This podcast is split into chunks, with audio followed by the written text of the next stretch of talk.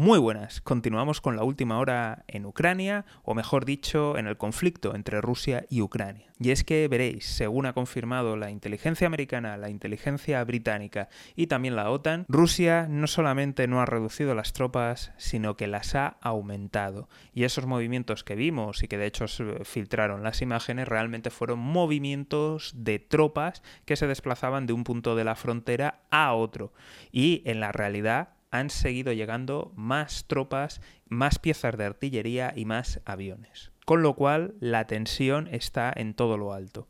Por si fuera poco, tenemos más noticias de aerolíneas como Lufthansa, que ha dejado de volar a Kiev, y también a Odessa, y ha anunciado que estará así por lo menos una semana.